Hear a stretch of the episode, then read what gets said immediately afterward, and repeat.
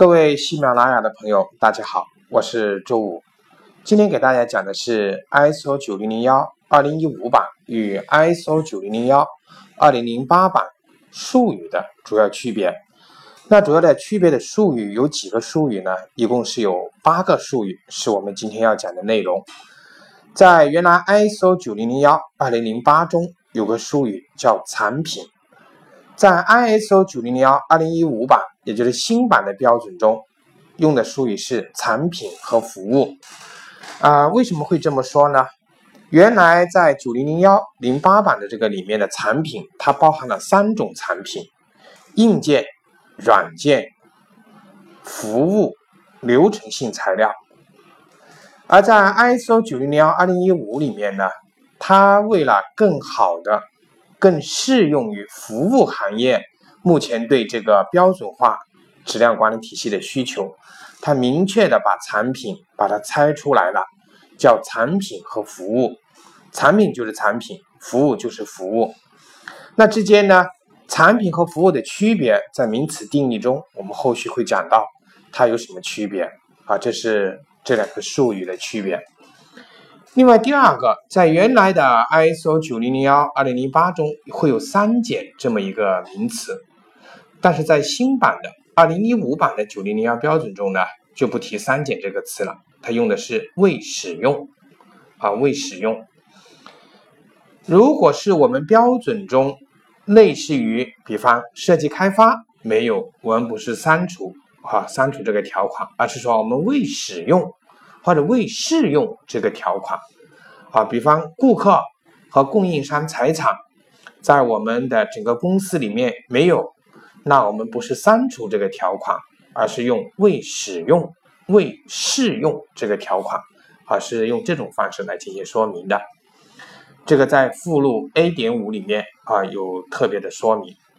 好，第三个名词定义也是一个非常重要的一个名词定义呢，在新版里面消失了。这个名词是什么？管理者代表。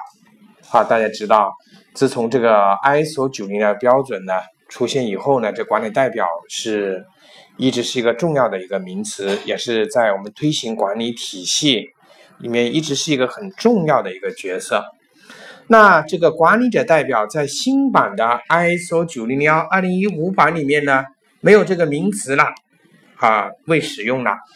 但是是实际上，这个在企业的质量管理体系的推行过程之中。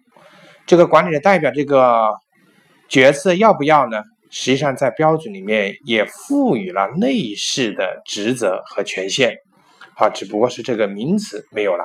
好，当然有人就会问，哎，我们现在我们公司有管理的代表，我们是不是把这个管理代表也撤掉，在手册里面也不进行描述？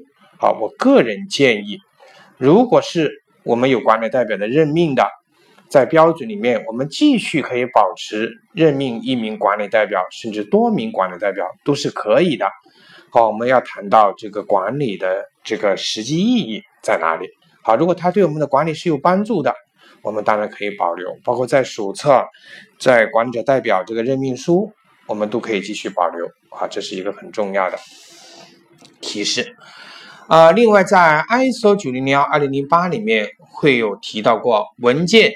质量手册、程序文件还有记录啊，这四个名词，这四个名词在新版的 ISO 九零零幺二零一五版里面，把它合成了一个名词，叫形成文件的信息。好，把它全部概括成叫做形成文件的信息。我觉得这个描述非常好啊，因为未来的这个发展呢，我们不知道。好，但是我们有一点会知道未来的发展，包括电子化、文件信息化等等等等，好，它会有一个重大的变化。所以这个标准呢，它是为未来这个时代已经提前做好准备了。所以它把文件质量手册、程序文件和记录统一成一个名词，叫形成文件的信息。啊，形成文件信息。那实际上这也强调了一点，新版的标准呢，也就是我们说的实干新班，好，它不在于说你是否一定要去定义为它是手册还是程序还是记录？它所强调的是，你如果为了对某一项工作、某一项流程要进行指导和描述，你只要把它形成文件的信息就可以了，并且这形成文件的信息的载体是多种多样的，是电子的、纸张的、声音的，好，甚至我们可能说到的是全息影像的，好，都可以。第四个名词改变的是工作环境，好，我们把它已经改为了什么呢？过程运行环境。原来我们提到工作环境，可能大家就会想到，哎，电子厂，啊，我们会有温度、湿度、防静电的要求，对吧？啊，食品厂可能有卫生的要求，啊，洁净的要求等等等等。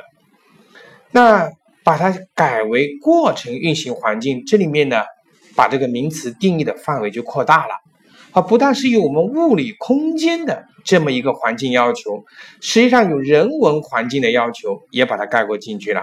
比方员工紧张、闷热，啊，带着压力，甚至在这个里面受到这个管理人员的这个歧视或者说粗暴的对待，那这些呢，都把它当成过程运行环境，因为这一些。过程运行环境都是会对工作和对质量的目标的达成会形成影响的。好，所以说这个名词定义的一个改变是非常有重要作用的。然后我们再来看一下另外一个名词的改变，就是监视和测量设备，现在已经改为了什么叫监视和测量资源。我们明显的可以看得出来，资源的范围肯定是大于设备的。对吧？好，我们原来提到的设备，大家可能就知道是物理性的一些设备，好，我们的游标卡尺、二次元等等等等。那现在我们提到的监视和测量资源呢，对吧？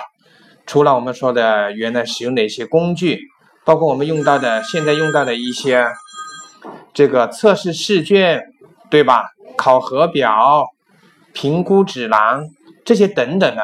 它实际上它的目的都是用来做监视和测量的，对吧？但是我们把这个设备明显的不合适，所以我们用资源这个词，把整个的原来的监视和测量设备的范围把它扩大了。好，第六个名词是什么呢？采购产品。采购产品提到了哪些内法？好，我们我们的改变在哪里？采购产品，我们现在改为了外部提供的产品和服务。那这样就把我们的原来的采购产品和外包产品等等等等，把它合二为一，作为了一个归纳和统一性的说明。不管外部提供的是产品还是服务，好，我们都可以按照采购或者说原来的外包的方式来进行。好，所以这个名词把它归纳了。最后一个名词改变的是供方，我们现在把它叫做外部供方，因为原来我们也知道供方其实我们内部也有供方，那这个大家一直会有点混淆，所以我们把它单独区别出来，叫外部供方，更加的明确了我们原来的供方是在企业和组织之外的，为我们提供产品或者服务的这么一个相关方，啊，把它这样定义下来了。好，今天的课程就讲到这里，我们下次再见。